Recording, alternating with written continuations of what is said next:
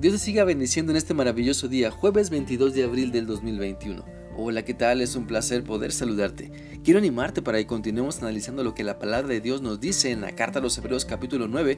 Vamos a leer los versículos 1 y 2. Este pasaje dice así. En el primer pacto Dios nos dio reglas para que supiéramos cómo adorarlo. Esas reglas eran para el culto aquí en la tierra. El santuario para ese culto se construyó de la siguiente manera. En su primera parte, llamada el lugar santo, estaban el candelabro y la mesa donde se ponían los panes apartados para Dios. Dios siempre nos muestra que su voluntad es que le adoremos, que le reconozcamos como Señor y Dios obedeciéndole. Por eso, tanto en el antiguo pacto como en el nuevo, Dios merece nuestra adoración. Él es el mismo por siempre. Su poder para cambiarnos siempre está presente y la mejor manera de adorarle es a través de nuestra obediencia.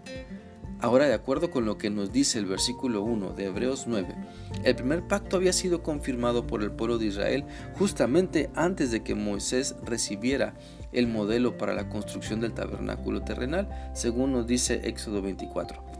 El modelo del tabernáculo y su contenido, las reglas de culto y la construcción del santuario terrenal se encuentran detalladamente eh, en los capítulos que se encuentran después de Éxodo 24. Notemos que cuando se dice culto terrenal, se está comparando la adoración a Dios brindada a través del antiguo pacto con la descripción más grande y perfecta que se le adjudica el tabernáculo no hecho por el hombre, sino por Dios. Como lo dice Hebreos 9:11. Pero ya no, perdón, pero ya vino Cristo, el sumo sacerdote de las bendiciones que nos han llegado ahora Cristo no presta servicio en una carpa como en la que servían aquellos sacerdotes, sino en un lugar grandioso, perfecto, no hecho por seres humanos que no es de este mundo.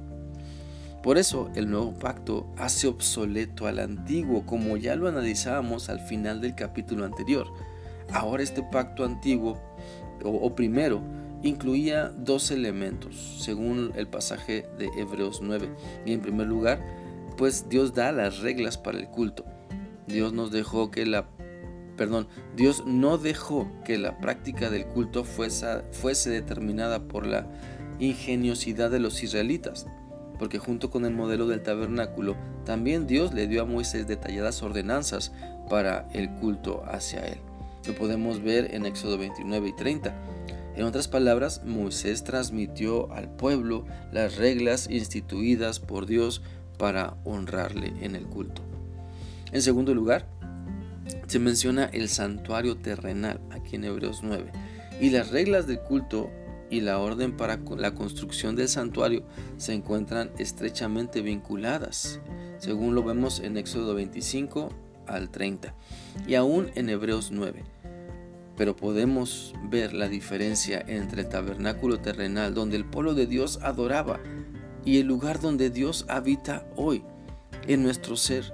Por eso cada seguidor de Cristo se convierte en el tabernáculo de Dios. Dios mora en el cristiano a través de su Espíritu Santo. Por eso nuestra obediencia al Señor es la mejor forma de adorarle.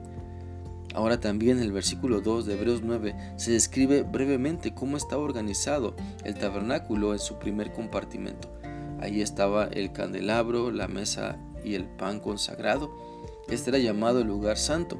Ahora también, detrás del segundo velo había un compartimento llamado el, lugar santísimo, que contenía el altar de oro para el incienso y el arca del pacto cubierta de oro.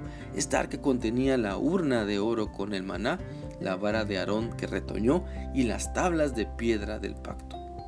Todo lo que había en el tabernáculo recordaba al pueblo que debía adorar a Dios, que estaban dedicados a Él todo el tabernáculo reflejaba el poder de Dios, su gloria, y era testimonio vivo de que la presencia de Dios estaba con el pueblo. De ahí la importancia de adorarle. Y ahora en el nuevo pacto, Dios se sigue manifestando con todo su poder en nuestra vida, se sigue revelando tal cual es.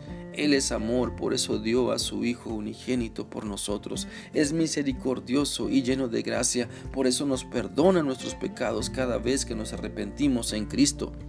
Dios ya no necesita un santuario terrenal, sino que ahora en el nuevo pacto habita en cada persona que reconoce que solamente a través de Cristo Jesús podemos tener una relación de amor con Él.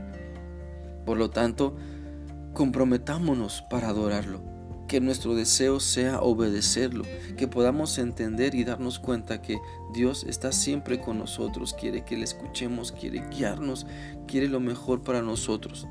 Por eso debemos estar comprometidos a adorarlo, a obedecerlo en todo tiempo y en toda circunstancia. Espero que esta reflexión sea útil y que sigas permitiendo que la palabra de Dios te siga mostrando la importancia de obedecerlo. Que sigas teniendo un bendecido día. Dios te guarde. Hasta mañana.